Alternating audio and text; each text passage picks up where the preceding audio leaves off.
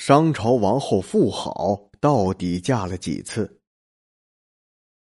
最初，殷墟是借甲骨文出现在世人面前的。随后的几十年里，考古工作者对殷墟进行着旷日持久的考古与发掘。一九七六年，殷墟妇好墓的发现，把殷墟考古工作推向了高潮。妇好墓在宫殿区的西边。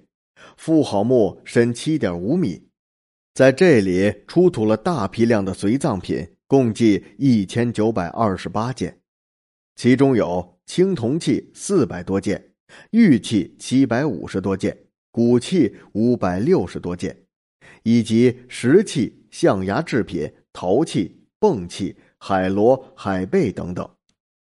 其中大量的青铜器包括祭祀用的酒具和煮肉器皿。器皿前大多刻有饕餮纹，后边刻有螺旋图案。有人认为饕餮纹发源于良渚文化，象征着从死亡到阴间生活的转化过程。所有物品制作极其精美，展现出商代所达到的最高工艺水平。该墓中出土的青铜礼器和乐器上，大部分都刻有铭文。考古人员根据铭文上出现最多的“妇好”字样，将这座墓称为了“妇好墓”。妇好是谁？为什么他的墓葬没有建造在皇家陵区，而是建造在了宫殿区呢？为什么他的墓葬如此奢华？幸好有甲骨文的记载可供查询。妇好是商王武丁的妻子。他能文能武，深受武丁的宠爱，多次参与国家大事，为武丁的江山社稷立下汗马功劳。妇好的文化修养极高，武丁任命他为卜官，主持各种祭祀活动。在遵从神灵的商朝，主持祭祀是很了不起的事情。妇好还是我国历史上第一位有文字可查的女将军。甲骨文中关于他的记录有二百条之多。据甲骨文记载，某年夏天，北方边境燃起战火，敌人实力强劲，战事呈现焦灼状态。此时，妇好主动提出要去边境战斗。商王经过占卜，得到吉象，于是便同意了妇好的请求。那次战斗中，妇好带兵大破敌军。威名大振，此后一发不可收拾，接连与二十多个小国战斗，都取得了胜利，成为了远近闻名的骁勇战将。妇好墓出土的文物中有一柄大铜钺，长三十九点五厘米，刃宽三十七点五厘米，重九千克，钺上是有双虎扑视人头纹，并铸有“妇好”铭文。能挥舞着如此沉重的兵器在战阵中拼杀，妇好的勇武可见一斑。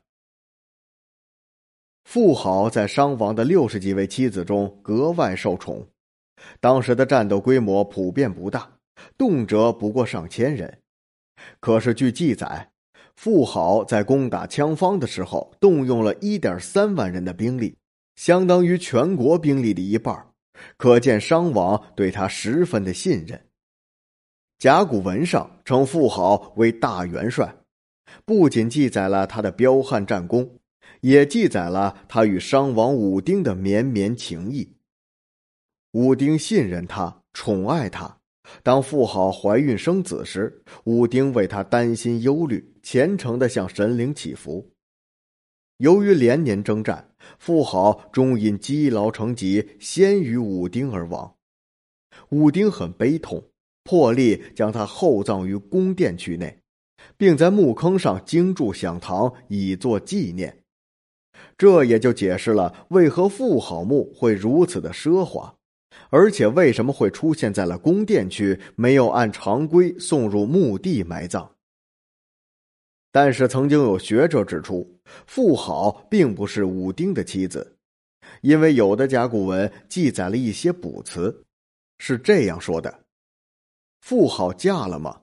大贾已经娶了妇好，妇好嫁了吗？成汤已经娶了妇好，妇好嫁了吗？祖乙已经娶了妇好，妇好竟然曾先后嫁给过大贾、成汤、足以三位商王朝先王。从时间上来讲，这显然是不可能的事。另外，有研究人员指出，商代也有冥婚一说。与后世民间的冥婚不同的是，那时的冥婚似乎并不在意双方的年龄差距。武丁为了让妇好在另外一个世界不孤独，先后将她嫁给了三位前朝贤明的帝王，并且还向巫师求问。富豪是否已经得到了先王的照顾？作为一名痴心的爱人，武丁对富豪的爱让人感慨不已。